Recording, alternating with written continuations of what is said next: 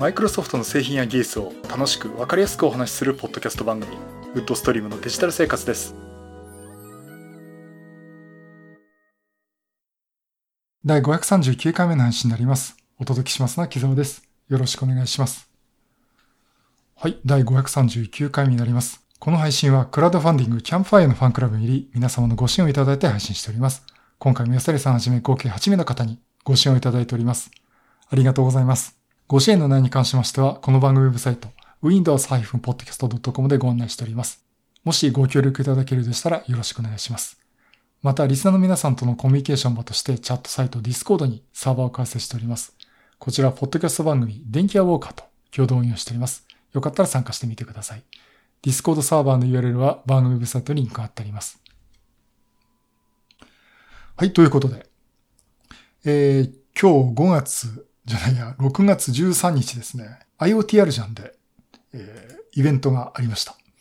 えっ、ー、と、こちらはですね、FM7 を語る会ということで、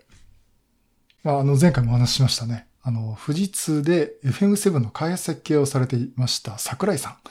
えー、桜井さんと、あと、私と、あとですね、あの、まあ、マイクロソフトの MVP でも一緒にやらせてもらってます、日高さんとか初音さんとかですね。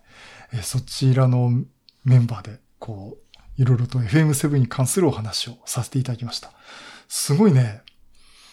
楽しかったですね。あの、やっぱり、もう30年ぐらい前の話なんですけど、その時の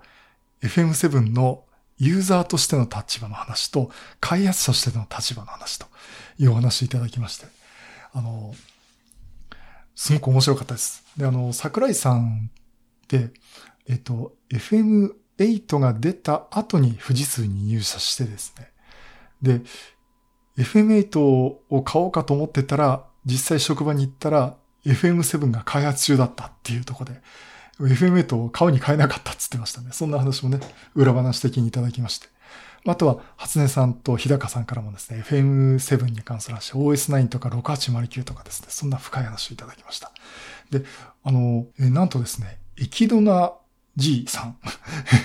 ですね。あの、なんとですね、この方にお話いただいたんですが、びっくりしましたね。タウンズ昔話という話で、宴会王とかですね。これ、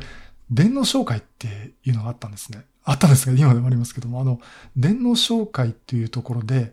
あの、当時 FM タウンズが出た頃に、宴会王とかですね、タウンズ TV とかね、そういった面白い、ちょっとゲームとはまた違うジャンルのね、エンターテイメント性のある、えー、アプリケーションというかソフトを出してたんですね。で、その、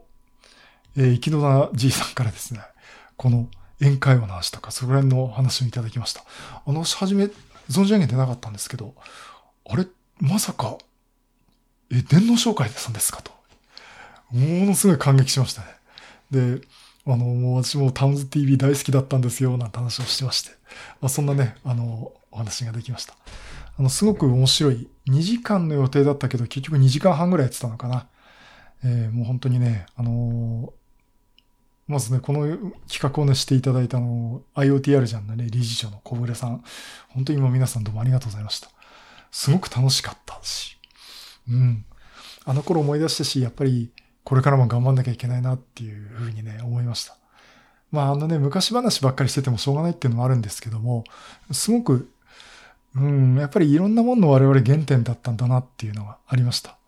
うん。だってあの、初音さんがね、富士通ハビタット開発したっていうのはびっくりですね。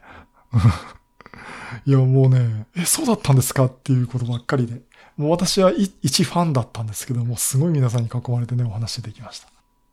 またこういう機会ね、まあ、後ろ振り返ってばかりじゃしょうがないっていうのはあるんですけども、またこういう機会もね、あったらね、いろいろとまた皆さんとお話できればいいかなと思っております。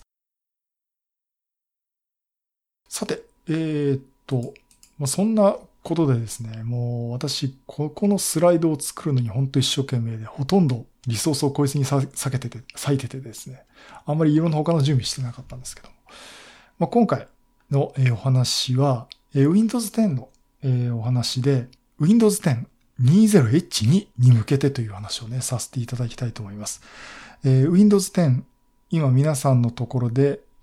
え配布が入ってると思いますが、Windows 10バージョン2004メイン2020アップデートっっていうのが今、リリース中です。あの、あ、そうですね。まずこれあの、サーフェスにはまだ降りてきてないとかいう話もあったし、例えば Always Connect の方でまだ不具合があっ、まだサーフェスとか降りてきてないよって話があったんですが、どうもそちらの不具合が解消されたってことで、あの、サーフェスの方にも、え、ダウンロードが始まっています。あの、周りの、私の周りのね、何人かもサーフェスの方、えー、やっと、やっとうちにも2004降ってきたっつってましたんで、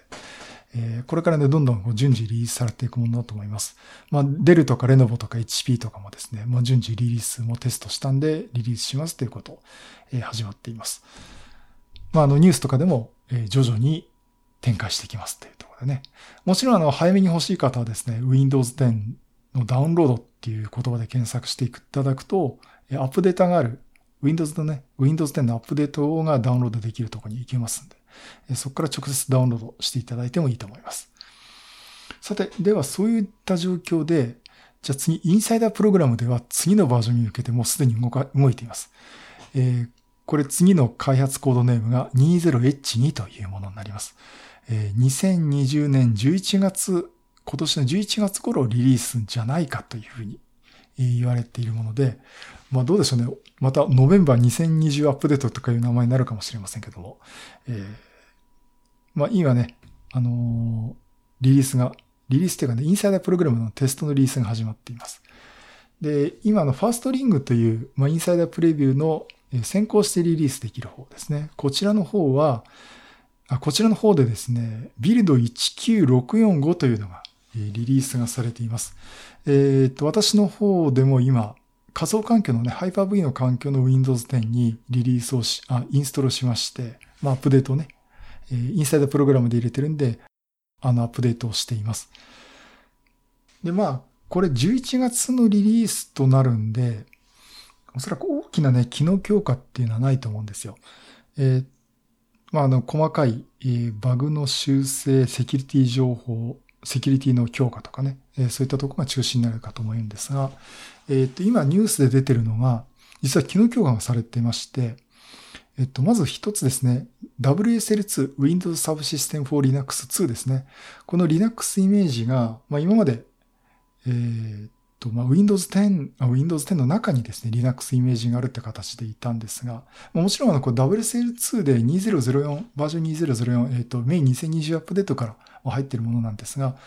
えっと、こちらの Linux イメージ、えー、完全 Windows から一回切り離しますよという、別としてリリースしますってことで、あの、今後はですね、Windows の中じゃなくて、Windows アップデートとして Linux のイメージがアップデートされていくという形になります。あとは、あの、サードパーティーのですね、ドライバーとか、えこちらもね、Windows アップデートの中からアップ更新ができるようにするというふうに言われています。それともう一つ、あの、Hyper-V、仮想環境の機能でですね、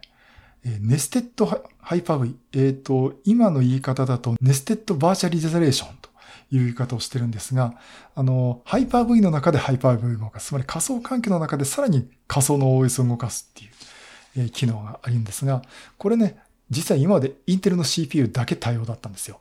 で、AMD の CPU が対応してなかったんですが、今回のビルド19645からですね、AMD の CPU でもネステッドハイパー V、ネステッドバーチャリゼーションということでね、え、サポートされるということです。あの、対応してる AMD のプロセッサーっていうのが、あの、例えば Ryzen もね、第一世代から対応してるってことになりますんで、まあね、周りの方で私結構見てると、ライゼンと組んでる、マシン組んでる方もおられるんで、あのまあ、どうでしょうね、ライゼン組んでて仮想環境うんぬんっていう方あんまりいないと思うんですね。うん、いないと思うんで、大体そういったことで使いたいって方は手堅くインテルのプロセッサー使ってね、Core i シリーズ使ってると思うんですが、まあ、AMD のプロセッサー使っても仮想環境の中でさらに仮想環境ができるということをね、ができるようになります。あの、まあ、まずはテストということでやってみて、まあ、これ問題なければ、まあ、次のバージョンね、20H2 でね、えー、採用されるんじゃないかなと思っています。まあ、それ以外もですね、今までのこの、それ一個前は、あの、もうすでに、はい、あの、ファーストリングでね、リリースされてたんですが、そこのバグフィックスだとかってね、そういうのもね、どんどん変更されていくと思います。変更されてない、直されていくと思いますんで、まあ、今後も、インサイダープレビューのファーストリングでも私もいろいろ言ってって、こう追っていきたいなと思っています。まあ、そのとこかな。あの、ちょっとですね、今、マイクロソフト関係、ニュースはいろいろとあるんですけど、まあ、Windows ネターだとね、こんな感じになっています。うんと、あとは何かあったかな。そうだ、あの、いよいよ Surface Book 3は発売になってて、店頭にね、並んでいます。あの、私も見てきました。見てきたんですけど、まあ今までの Surface Book 2とね、もうパッと見全然変わらないっていうかわからないっていう感じで。あの、なんかね、キーボードの部分が一部違ってるとかね、細かい話すると違いがわかるらしいんですけども、まあほとんどね、並べてみないとわかんないくらいの話で、えー、っと、えー、っと、6月の5日から発売になってますね。あの、私ももうヨドバシカメラとか行って、えー、見てきました。うん。やっぱ、見ると欲しくなっちゃいますけどね。あの、こう、キーボードこう、ボタンを押すと、タブレット部分がガチャッと外れてね、あの、タブレットとしても使えますっていうところ。15インチだとやっぱり切り離すと、なんかこう、多分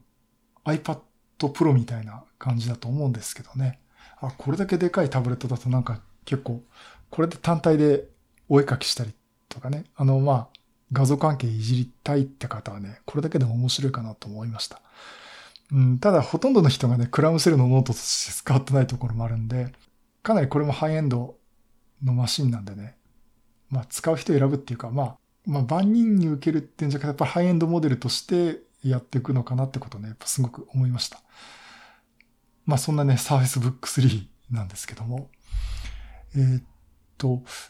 で、あとは、まあ、あの、MacBook Air とかもいろいろこう見てきて、まあ、あの、久々にこう、いろいろ厳しいですけど、ヨドバシカメラとかお店も普通に開いてきてるんでね、まあ見たりしてるんですけども、うんとね、最近やっぱ思うのが、これ YouTube のライブでも話したんですけど、意外とモバイルいいかな今っていうところがあるんですよね。あの、外に持ち出して何かやるっていう機会が本当減ってしまって、例えば勉強会にしてもオンラインでチームズ使ってやるとかいうのが話中心になってきますし、あの昔みたいにスターバックス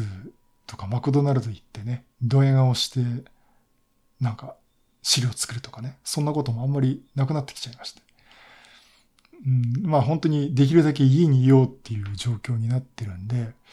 それ考えると意外とですね、あの、ノートパソコンとか、まあ今んとこ目の前はとりあえずいいかなと。まあいずれ欲しくなるんですけど、という感じになってます。で、今どうしてるかっていうと、えっ、ー、と、MacBook Pro はもう机の上のサブマシン、サーフェスもサブマシンっていうところがありまして。で、今考えてるのが、その、逆に家に置いてある据え置きのマシンでデスクトップマシンを強化したいなっていうところもちょっと思っちゃいました。まあ実際のところあの、すぐ強化っていうかね、買い替えはしないと思うんですけど、えっと、今のね、デスクトップマシン、Core i5-9400F のマシンを組んで、ちょうど1年になるんですね。あの、Facebook で私も1年前に部品買いましたなっていうのを自分で見て、ああ、もう1年になるかっていうところであったんですけど、あの、私が買った部品構成、えー、Core i5-9400F に、マザーボードがアスロックの H370 Pro 4とかね。あの、そのボード自体は今でもドスパラで普通に売ってます。まあ、現役で売れ売ってて、今でもあの、ドスパラの CPU 売れすぎランキング見ると、Core i5 の 9400F って私の使ってるのが一番売れてますね。うん。だから結構なヒット作だったんじゃないかなと思います。ただ、ビデオカードだけはだいぶ切り替わってますね。私は 1050Ti、あ、G、NVIDIA の GeForce 1050Ti だったんですけども、だいたい今それがメインのミドルレンジっていうのが1650だとか 1660Ti っていう風に映ってます。まあ、あの、この話をするとね、2070スーパーにしなさいとかみんな言われそうなんですが、まあ、あの、そういったところで、まだ現役で十分かなっていうところもあるんですけども、やっぱちょっと気になってるのは第10世代のコアプロセッサーですね。あの、何が違うかっていうと、またハイパースレッディングが復活してるんですよね。ですから、6コアなんですけど、12スレッドまで使えるっていうところで、えー、Core i5-10400 という CPU ですね。これが、えー、っと、これがですね、あの、12スレッドっていうところで、まあ仮想マシンでいろいろやってると、例えば 12VCPU 分稼げるんで、ちょっといろいろと遊べるかなっていうところもあってですね、いいかなと思っています。あとは、それだけかなっていうと実はそれだけじゃなくてですね、マザーボードが、えー、またソケットのあれが規格が変わってんですね。今度 LGA1200 になってるっていうことで、えっ、ー、と、まあ、チップセットも H470、えっ、ー、と、Z でいくと Z390 なんですけど、そっちになるっていうことで、えっ、と、で、いろいろこう調べたら、今のところ見ると13,300円だったかな。アスロックのゲーミングって言ってるあのマザーボードなんですけども、H470 のマザーボードありまして。うん、これとこれ買って、じゃああとビデオカードをもう 1660Ti あたりにしてみようかなというふうに、ちょっと見積もりっていうかね、カートに入れてみたら、7万円、税込みでね、7万円ちょっと超えちゃいました。うん。で、今の CPU とかもビデオカードを全部まとめて売って3万円になるかなっていうところで、じゃあ4万円、仮に3万円で売れたとしても、じゃあ4万円の差額を出して切り替えるほど効果があるかなっていうとね、ちょっと、うん、まだ厳しいかなっていう。まだ厳しいっていうかそこまで出す必要ないかなっていうことで、えー、とりあえず今思いとどまってます。まあ、あの、一つ言えるのが、長い間昔の10年ぐらい前のね、プロセッサーをずっと使い続けてたんですね。Core i7-870。あれあれで良かったんですけども、やっぱり、すごい進化していくんですよね。うん、やっぱりだから、2年に1回ぐらいのペース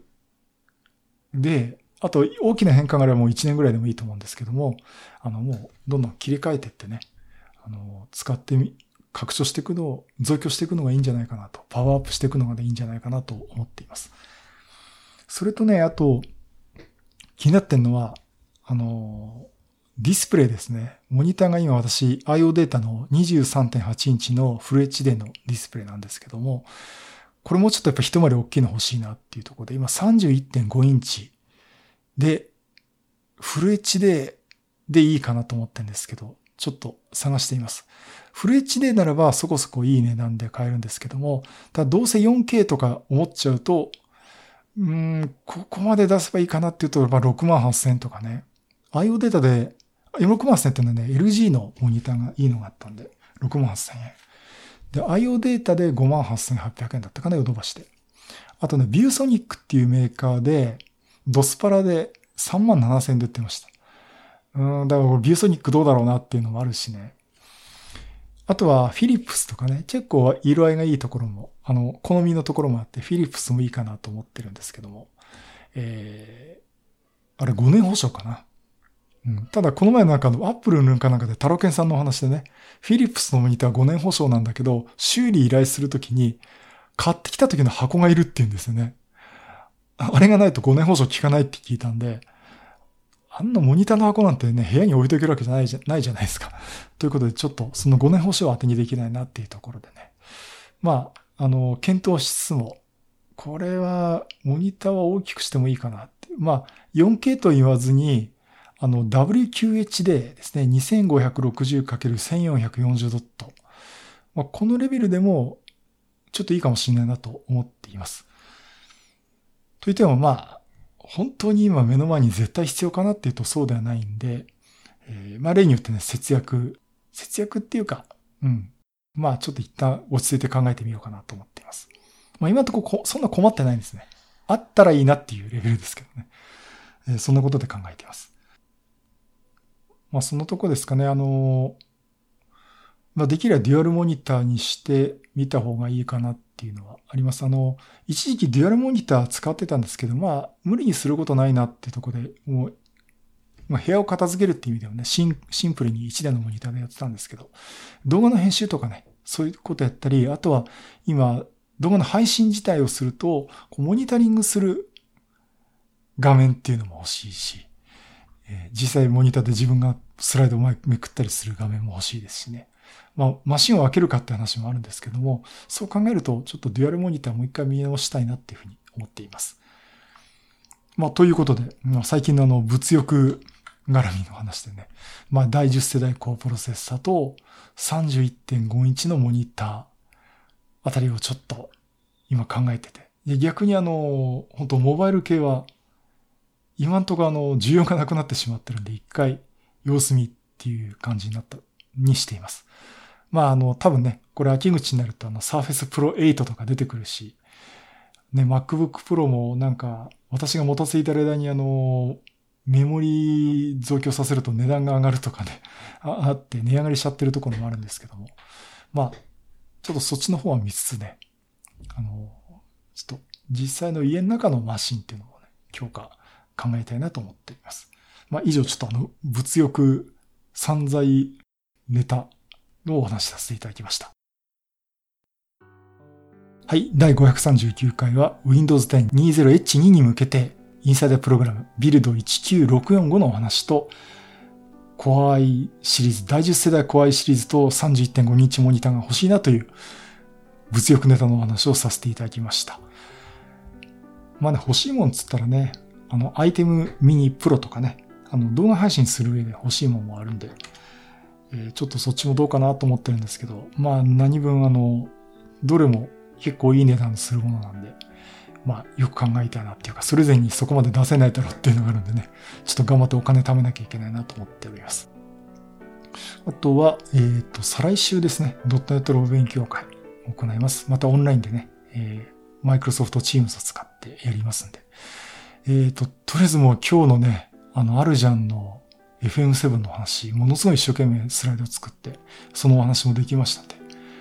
まあ、とりあえず今ほっとしてるとの、いうのと、もう、本当に素晴らしい時間を過ごせたなっていう、えー、ことでね、まあ、まだ興奮状態なんですけど。まあ、それでね、とりあえずちょっと一段落して、えー、再来週の、えー、登壇の準備とか、あとはまあ実際私もあの、こう、プロデューサーって方でね、あの主催者なんで、えー、そこらをまとめたりとかね、したいと思っております。うん、まあなんか忙しいんで、自分で忙しくしてるんですけど、えー、どっかで落ち着いてね、まあ久々にビジュアルスタジオでプログラム組んだりとかね、そんなこともしたいなと思っております。はい、そういうことでまたいろんなネタ集めてお話したいと思います。またよろしくお願いします。